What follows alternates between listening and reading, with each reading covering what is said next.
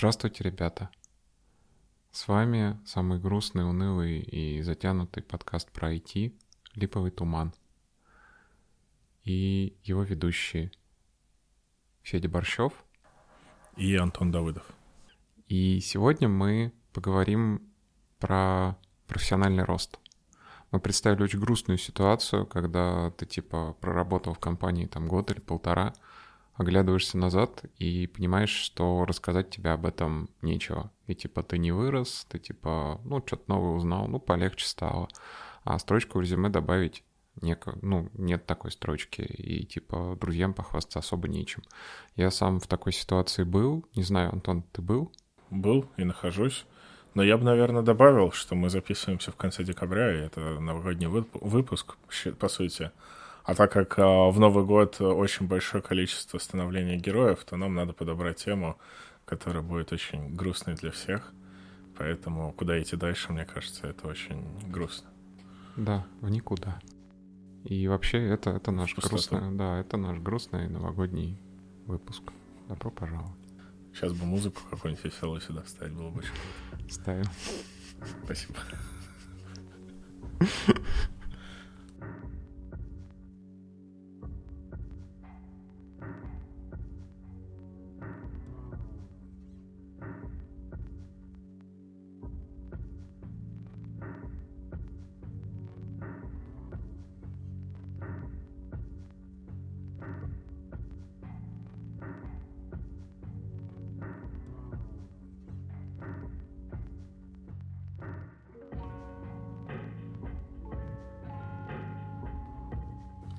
Ты сказал, что ты находишься сейчас в такой ситуации. Ты меня немножко удивил. Расскажи, пожалуйста. А, у меня весь год был довольно напряженный а, в эмоциональном и психологическом плане. И у меня была цель там архитектором стать, а, двигать большие системы. Я стал архитектором и понял, что у меня больше нет никаких целей. Я не знаю, что дальше делать. И вот, вот тут начинается интересный момент, потому что надо думать, а куда дальше развиваться, что делать, а в какое направление идти, потому что а, когда ты больше 8 лет код пишешь, это немного начинает напрягать, особенно когда ты его пишешь на дядю, и когда ты понимаешь, что на самом-то деле а, все хотят, чтобы ты деньги приносил, а не код писал, тогда становится совсем грустно. Слушай, ну да, это похоже, это звучит вообще как потолок такой некий. Ну, это скорее эмоциональный потолок, мне кажется. Ну, конечно, эмоциональный, все эти потолки, они в голове. Но то, что ты описал, на самом деле такая же проблема может быть у ребят, которые там не доросли даже до архитектора, там, и там не писали код 8 лет, а буквально, не знаю, ты там middle, ты проработал 2 года, и за последний год у тебя нихуя не поменялось. И мне кажется, что проблема-то такая же. Ну смотри, тут же идея в том, что а, ну, ты как разработчик, у тебя всегда есть цель стать лучшим разработчиком. Ну, то есть ты джун, ты хочешь стать мидлом, ты мидл хочешь стать сеньором, ты сеньор хочешь принципалом стать, ты принципал хочешь техлидом стать, потом у тебя начинает вот ветка твоих скиллов, она расходиться, либо ты больше в техническую часть становишься, либо ты в менеджмент уходишь. То есть есть какое-то направление. Я имею в виду, что у тебя есть э, ну, это как э, в РПГ дерево навыков, которое вот у тебя так раскрывается, и ты там вкачиваешь какие-то разные части, ну, так условно говоря. То есть ты можешь пойти в менеджмент больше, тем лидом стать, потом CTO, а потом еще что-то сделать. Можешь пойти в бизнес, э, стать там бизнес-аналитиком, свой бизнес сделать. Можешь пойти в тестировщики, в девопсы, вот во все, ну, там, в архитектора можешь пойти, при том, что это вообще не техническая специальность, как мне кажется.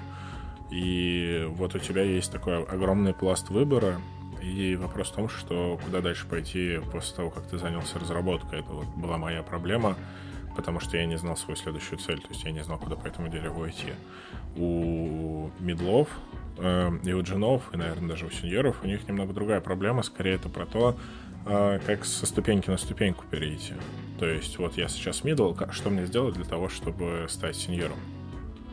И вот тут у тебя есть четкая цель, но ты не знаешь, как к ней идти.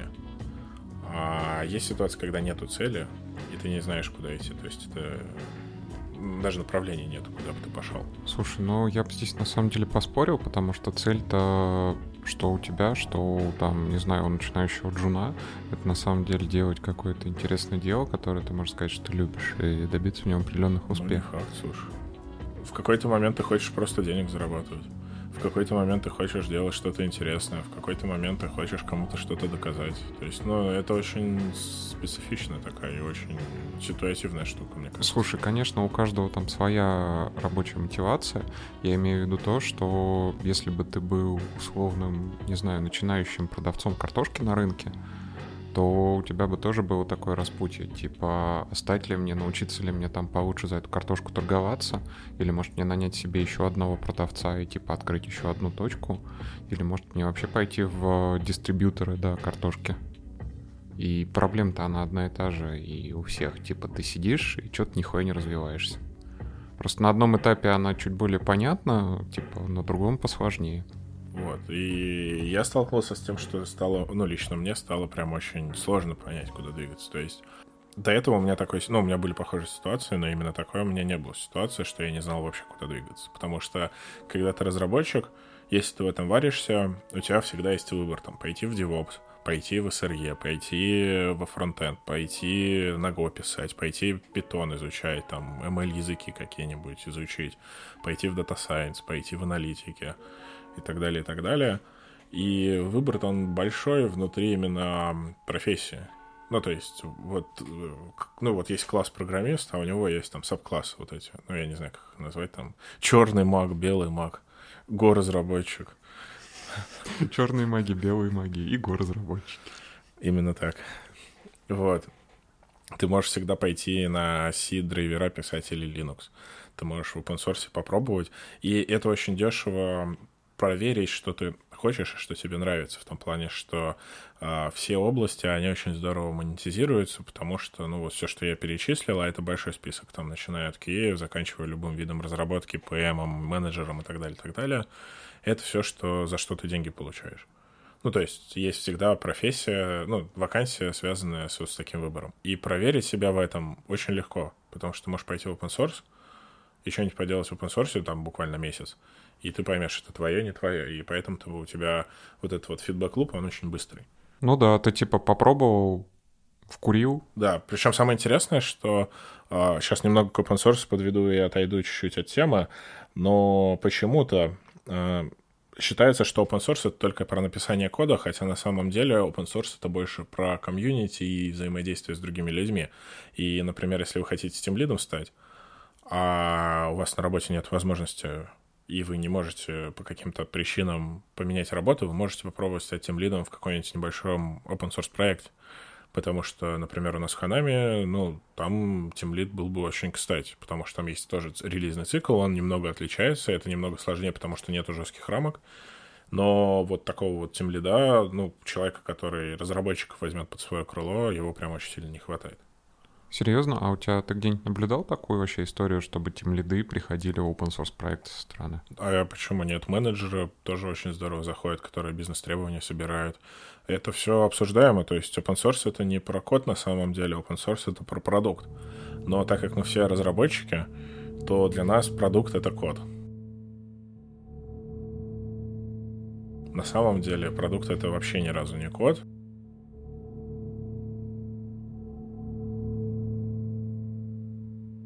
Это очень много маркетинга. За пять лет понял, что мне нравится определенный вид маркетинга, связанный с продажами технических продуктов. Я выступал, рассказывал, писал, мне понравилось. То есть я узнал много чего нового, что я бы не делал на обычной работе. Это такой же open source. Точно так же ты можешь э, комьюнити развивать. Например, там, взять комьюнити, сделать вокруг продукта. Это тоже open source. При этом ты не строчки кода не напишешь но это поможет продукту развитию там, в виде маркетинга новых людей, которые дальше будут развивать и что-то с этим делать. Слушай, ну ни хрена себе, там же порог входа высокий с психологической точки зрения. Типа, если ты на работе обосрался, то ну обосрался, все только на работе узнали. А если ты обосрался в open source, весь мир увидел, как ты какой-то хуёвый тимлид. Слушай, всему миру плевать на тебя, потому что весь мир думает только о себе. Давай уж по-честному. Я вижу твое возмущение, я вижу твое возмущенное лицо, но давайте по-честному. Каждый думает только о себе. И каждый думает о том, как бы самому не обосраться через других людей. Вот и все. И если ты сделаешь говно в open source, а, ты не... Ну, короче, всем будет плевать на тебя и на то, что ты обосрался, пока это не заденет их а, собственное вот это вот чувство того, что все сломалось. Ну, кстати, будучи тем лидом, говно-то сделать попроще. И задеть собственные, ну, чужие чувства, то тоже это легко. Факт. Что тебя там будут ненавидеть. Это специфика работы. У тебя появляется больше ответственности и больше прав. Но в целом, если... Ну, то есть всегда можно пойти к QM в open source. То есть open source — это а, такая вещь, о которой почему-то думают, опять же, что это только про код, про GitHub и что-то еще, но забывают, что open source — это про продукт вообще в целом, а у продукта есть очень много граней, которые можно попробовать. И если вы хотите попробовать какой-нибудь интересный продукт, вот самый простой пример. А, хотите стать DevOps или SRE. Ну вот, ну, приспичило вас. На работе у вас такой возможности нет. Вы всегда можете написать э, ребятам, ну, если вы там по Ruby или там по Python, например, вы можете написать ребятам, которые держат сервера пакетных менеджеров для языка. Это продукт, который не коммер... ну, он денег не получает, но там, там нужны же администраторы и DevOps. Можно написать ребятам и сказать, ребят, я вот тут хочу, разбираюсь в этом, в этом, очень хочу вам помочь, давайте я вам чем-нибудь помогу. И через этот диалог можно пробиться и попробовать себя в роли DevOps-чувака с реальным продуктом, с реальным опытом, и причем там будет highload больше, чем в 99% продакшена, который сейчас существует.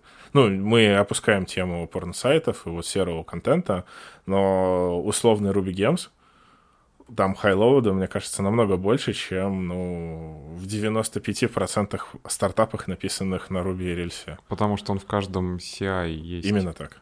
Именно так. И вот, вот тут возникает вопрос. Причем самое интересное, я вот могу только про Ruby говорить, не знаю насчет питона, но есть такая замечательная штука, называется Google Summer of Code, и э, туда обычно студенты идут. Но э, идеи для Google Summer of Code, они обычно публичны. И можно посмотреть, что хотят, и, например, в октябре прийти к мейнтейнеру этой идеи и сказать, чувак, я вижу, что у вас тут ничего не произошло, мне идея очень понравилась, давай я ее сделаю просто так, потому что я могу.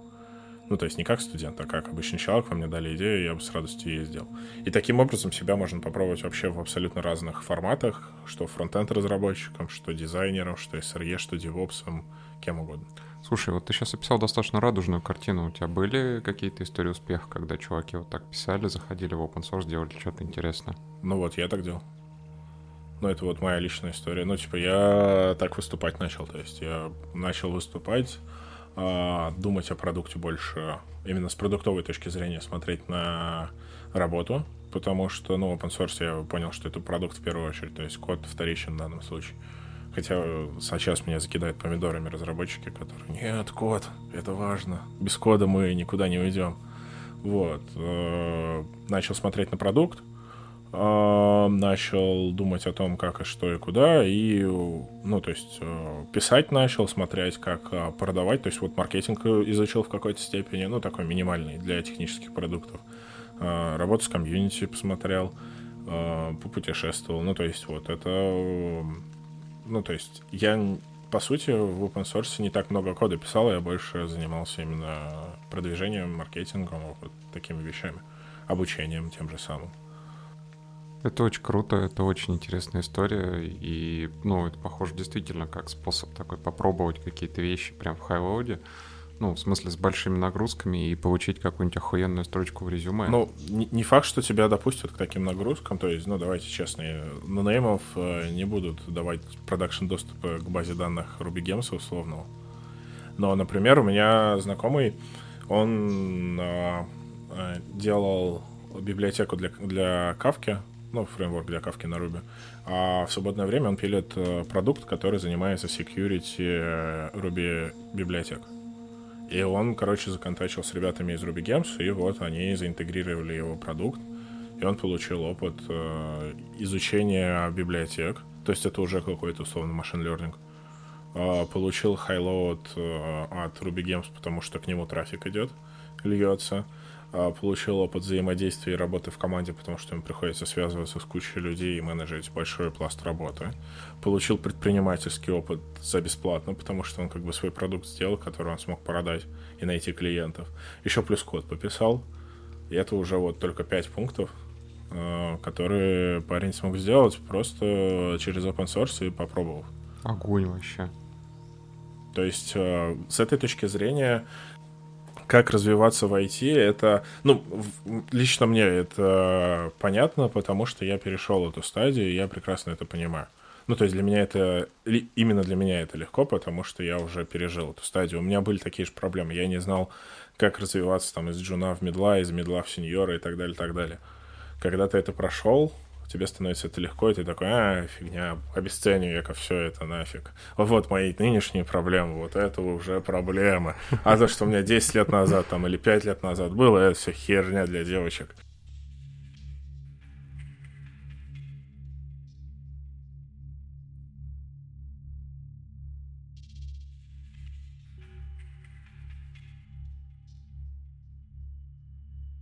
Если вы хотите развиваться в разработке, вариантов очень много, серьезно. Попробовать можно все что угодно. А, ну, я не знаю, у тебя есть какие-нибудь советы, вот как а, из а, условного медла в сеньор пойти? Хуй знает. Мне кажется, вообще из медла в сеньора отличие на самом деле больше не в коде, не, не в хардскиллах, а в софтовых таких вещах. Но мне кажется, больше в менеджменте, наверное, проблема. Да. Ну, в таком не темлистском менеджменте, а менеджменте как продукт. То есть, ну, как сделать фичу большую. В менеджменте себя. Ну, для меня сеньор отличается от медла тем, что я к нему могу прийти с проблемой. Он скажет, все будет хорошо. И я могу уйти и быть уверенным, что все будет хорошо. А потом через полгода ты будешь орать и думать, как бы переписать все на питон.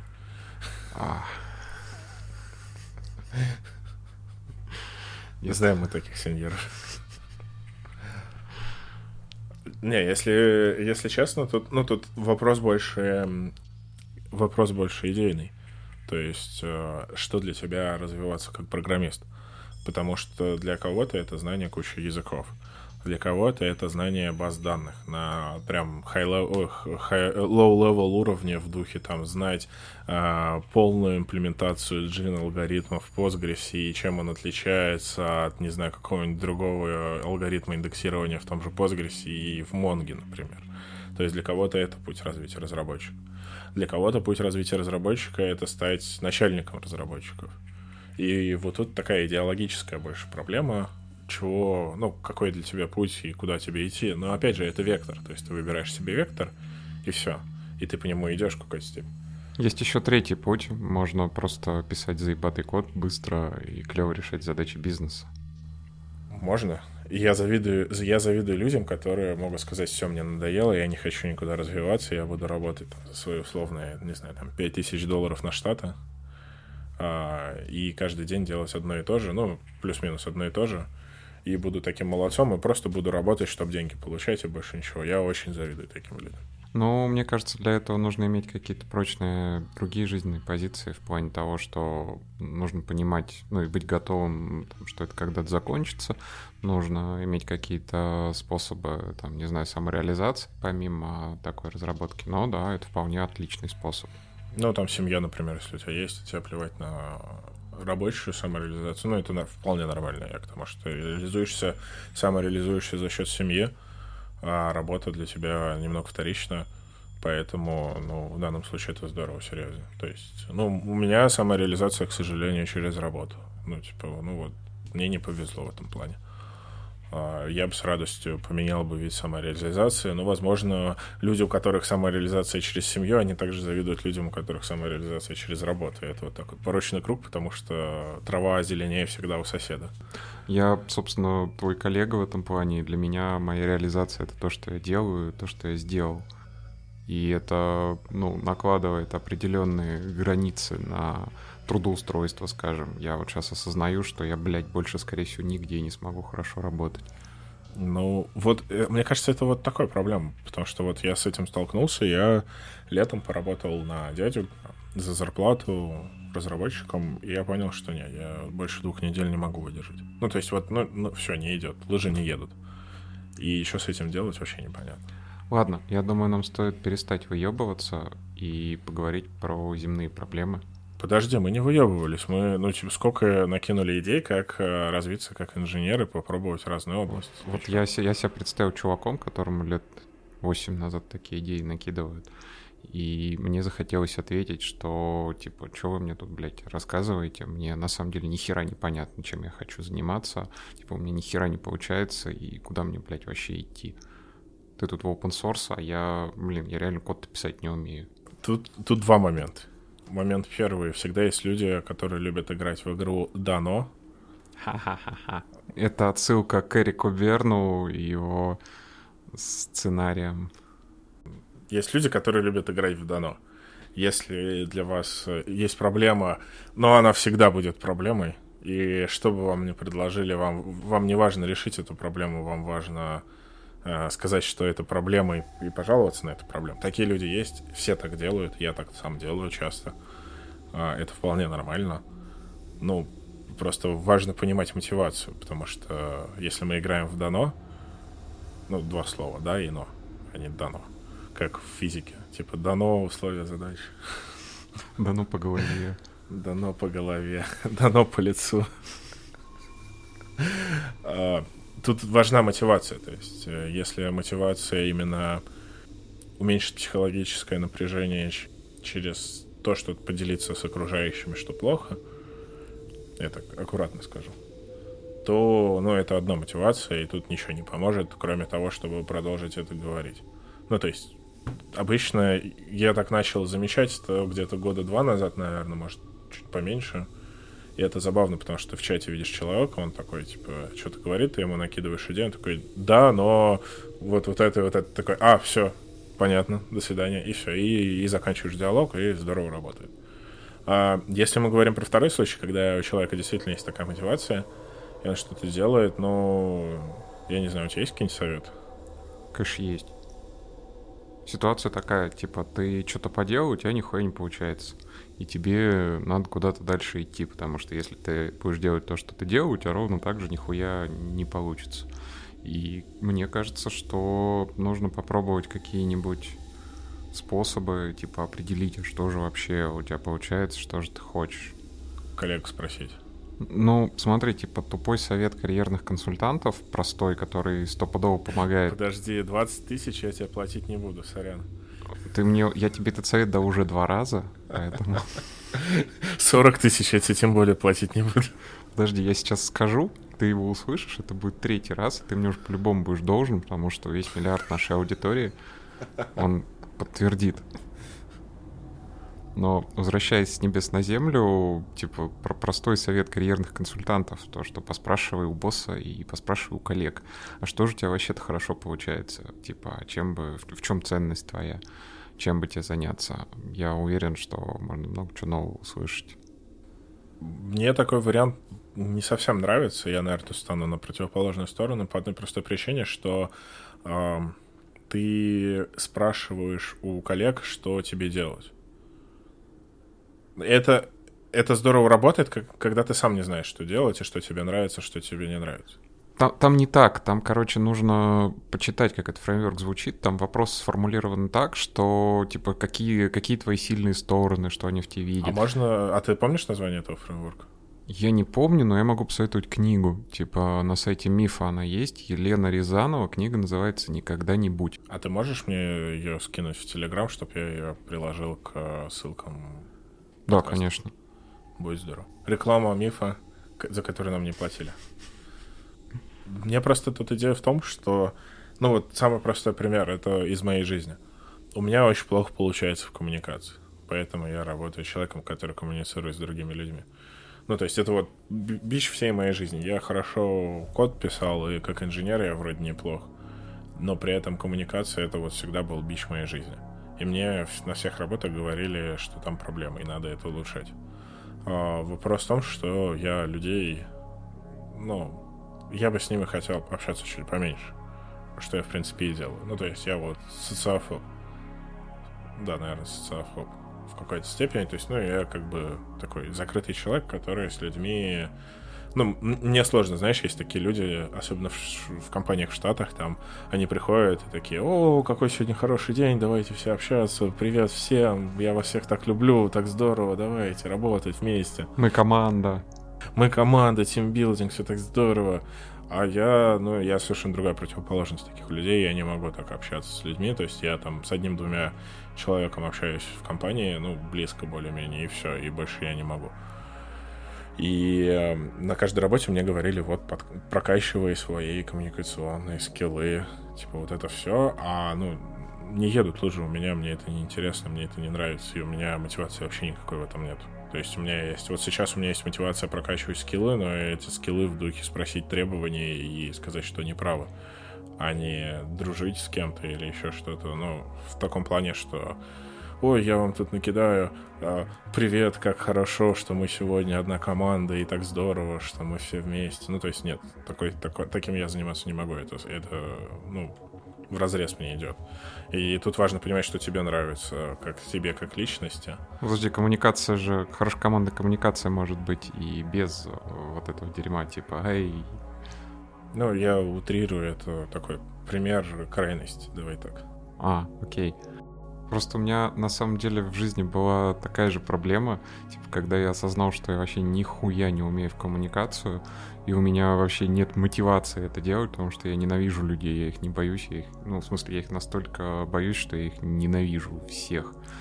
Я подумал, что надо в этом что-то менять, потому что, ну, блин, мы живем в обществе, и типа, ну, нельзя же с ним не общаться.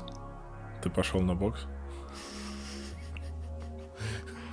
Нет, я психанул, короче, и пошел работать менеджером проекта. Кошмар. Угу. F большое тебе.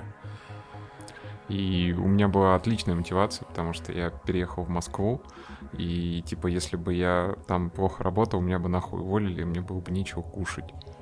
Ты потом долго в себя приходил после такой работы? -то? Нет, нормально. Ну, я, то есть тебя выдержу. не, не съело это?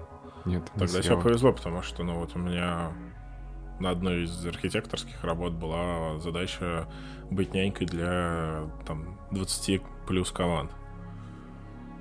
И как бы и надо было со всеми пообщаться, всех спросить, кто что делает, всех тем лидов, причем которые должны были сами мне это писать, но как бы все же люди. Мне надо было быть нянькой для тем лидов вот у всех этих команд и рулить за тем, как э, двигается продукт в какой-то степени, ну вот за что я ответственен. И типа не, это и еще плюс при этом как-то свою техническую работу делать. И это невозможно на самом деле, потому что у тебя 8 часов созвонов, а потом тебе еще надо работать там ну, э, у тебя 8 часов созвонов, плюс тебе надо обработать информацию после каждого созвона, подготовиться к следующему созвону, то есть это еще часа 4, а потом тебе еще надо технической работой заняться, на которую тебя как бы и нанимали изначально. И, ну, типа, я, я не выдержал, я год уже пытаюсь отойти от этого, но, типа, очень тяжело. В моем случае было проще, потому что я эту хуйню сам выбрал, и от меня поддерживал. А у тебя было сложнее, потому что ты выбрал, типа, быть разработчиком, а нужно Я не совсем быть выбрал быть разработчиком, в том-то и дело. Это скорее, ну, это, наверное, отдельный выпуск э, профессии, который обозначает все и ничего, как тимлид, техлид, CTO, архитектор. Программист. Ты ж программист. Почини мне 1С. Программист, э, чинящий 1С, да. А еще нужны сильные программисты, чтобы сервера перетащить. Ну, короче, это больше о том, что, ну, раскручивая назад, что спрашивать, э, что делать других, э, это хороший вариант, но важно понимать, что бизнесу очень редко, когда нужно то, что вы сами хотите делать. Потому что основная задача бизнеса — это денег больше. А оно достигается двумя путями. Либо уменьшение расходов, либо увеличение доходов. А из этого уже начинаются интересные свистопляски, потому что э, платить больше зарплаты — это, следовательно, увеличить расходы. А если все устраивает на данный момент, то просто так увеличить зарплату, ну, это как бы, ну, кто в здравом уме захочет увеличивать, отдавать больше денег за ту же самую работу. Это прям моя история. Я, собственно, из той компании так уходил. Когда я осознал, что, ну да, что-то я научился делать, вроде как получше стал с людьми общаться, вроде как проекты вовремя сдаю, вроде все нормально.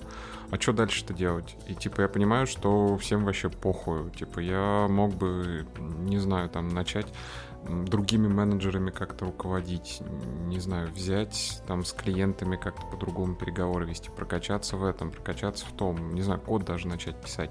А я понимаю, что компания это вообще нахуй никому не надо. И типа от того, что я буду там в 10 раз лучшим менеджером, ничего не изменится. Я беру себе проекты и делаю там, не знаю, в 10 раз больше, чем другие, а этого никто не замечает не просто не замечает, а это вряд ли кому-то надо, потому что вот тут э, придет э, теория ограничений, и как бы всегда есть бутылочное горлышко в виде какого-нибудь QA щика, разработчика, business owner а или еще кого-то, которому больше-то продукции нахер не надо. А ты пытаешься сделать больше, а зачем платить больше за то, что нахер не надо? А это, собственно, специфика вообще на очень многих работах есть. То, что, ну, действительно, никому твой overperformance, он и не нужен. Не, он иногда бывает нужен, но я соглашусь, что 99,99999% случаев это... Ну, мы плохому, наверное, учим сейчас людей, особенно юных разработчиков. Нет, почему плохому? Если, если бы я с самого-самого начала своего профессионального развития знал, что мой профессиональный рост нахуй никому не нужен, кроме меня, я бы, мне кажется, быстрее бы двигался, а не ждал бы, что на меня что-то свалится охуенное с неба.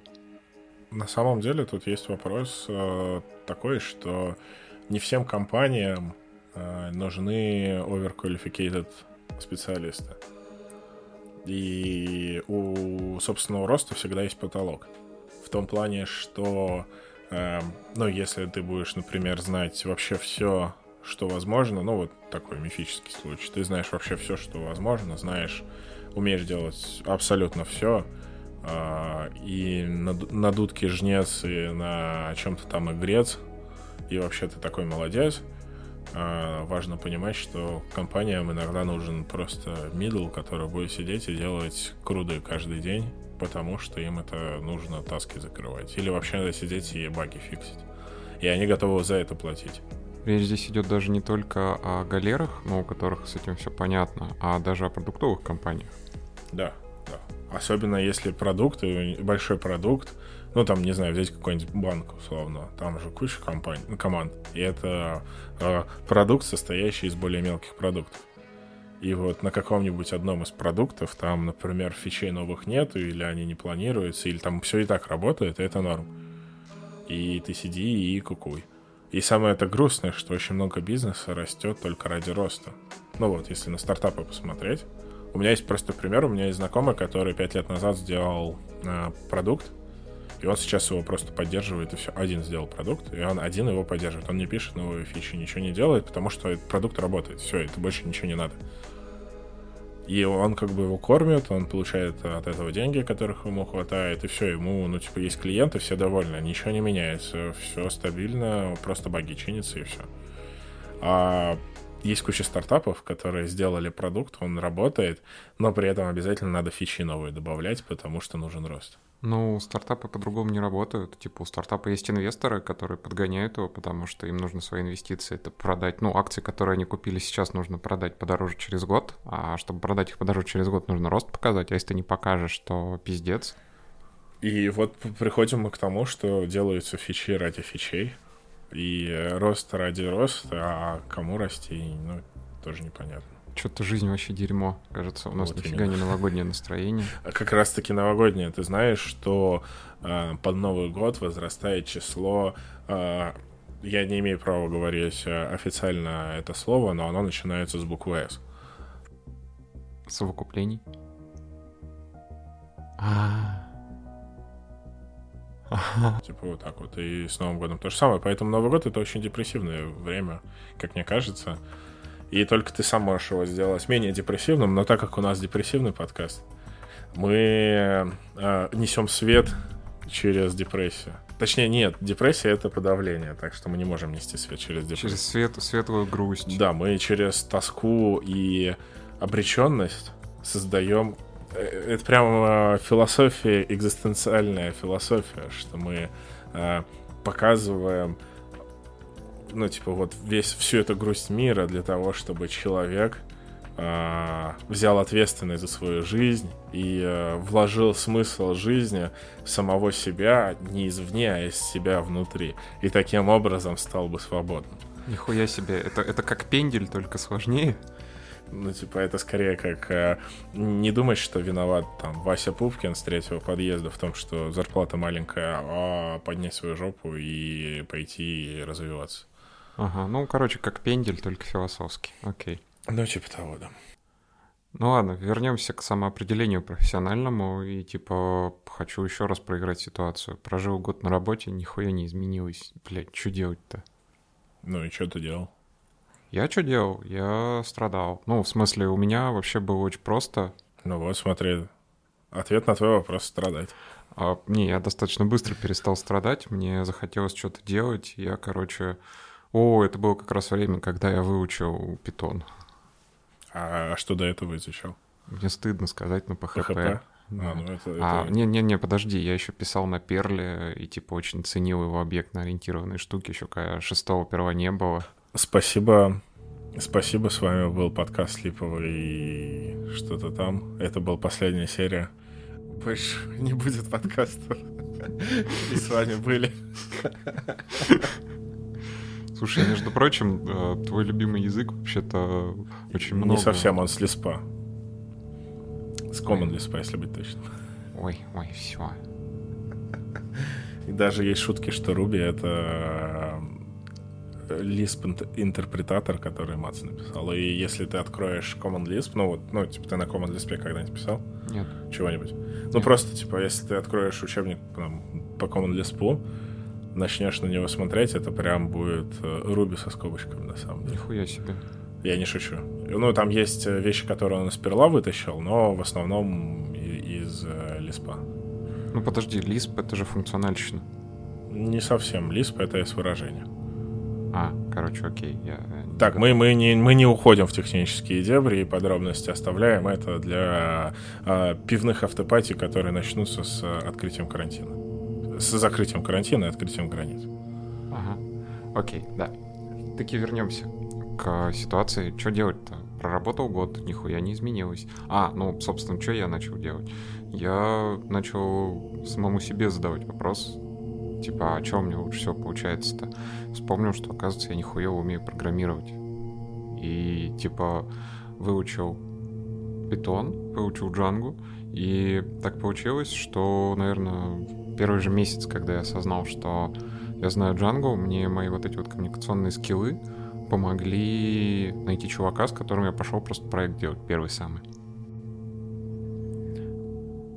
Я к тому времени уже достаточно прокачался, типа уже не ненавидел так сильно людей, ну, в смысле, ненавижу я их до сих пор так же сильно, даже, наверное, сильнее, но я этим управляю теперь. Вот. И, собственно, начал заниматься тем, что мне интересно. И потихоньку так вышло, что мои проекты, они заняли большую часть времени, а работа меньше. И в итоге ты полностью перешел на свой проект? Ну, там был еще трехлетний промежуточный этап, при котором я пробовал работать стартапным CTO. Ну, в смысле, не пробовал, а работал. Ужасно Ужасная работа, мне кажется. Да, ужасная. Ну, в смысле, нет, я горжусь тем, что я сделал, и мне очень повезло работать с классными ребятами. Не, я больше про эмоциональную составляющую.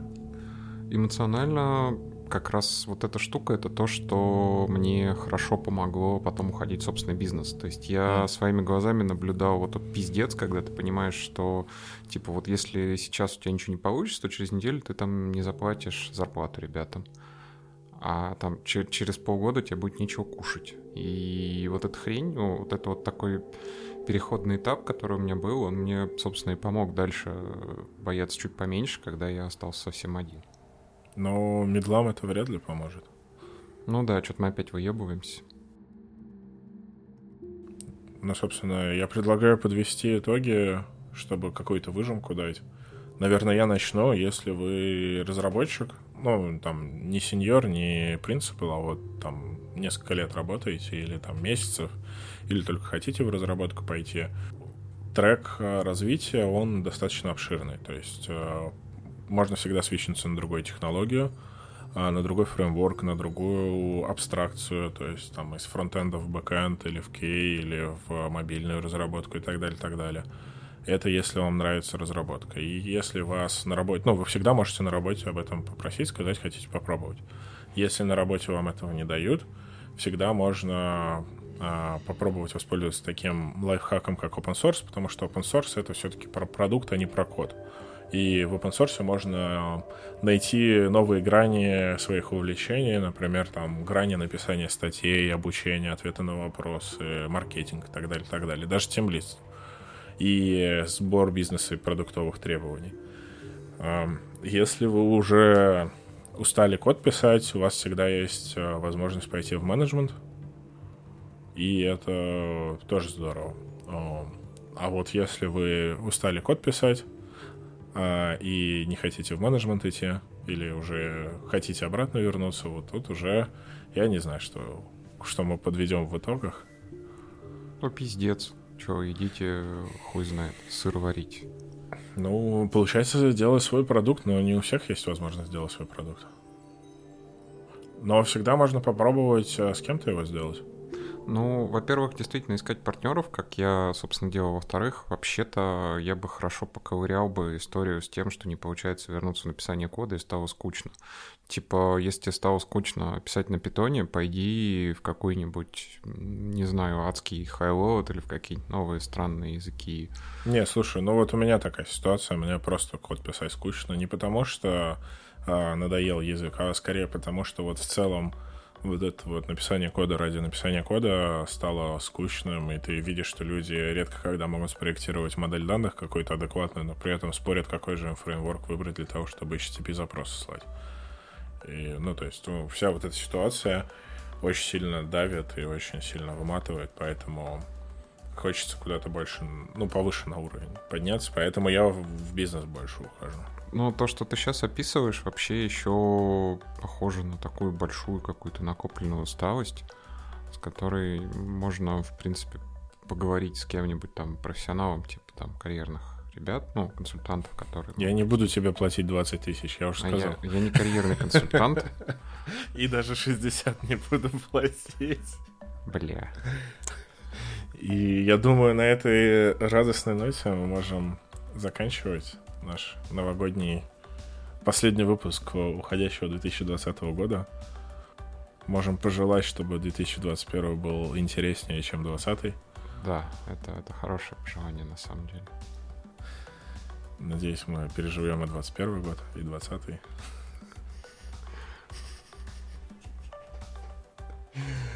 И на этом все. С вами был Федя Борщев, Антон Давыдов и подкаст «Липовый туман». И увидимся в следующем году.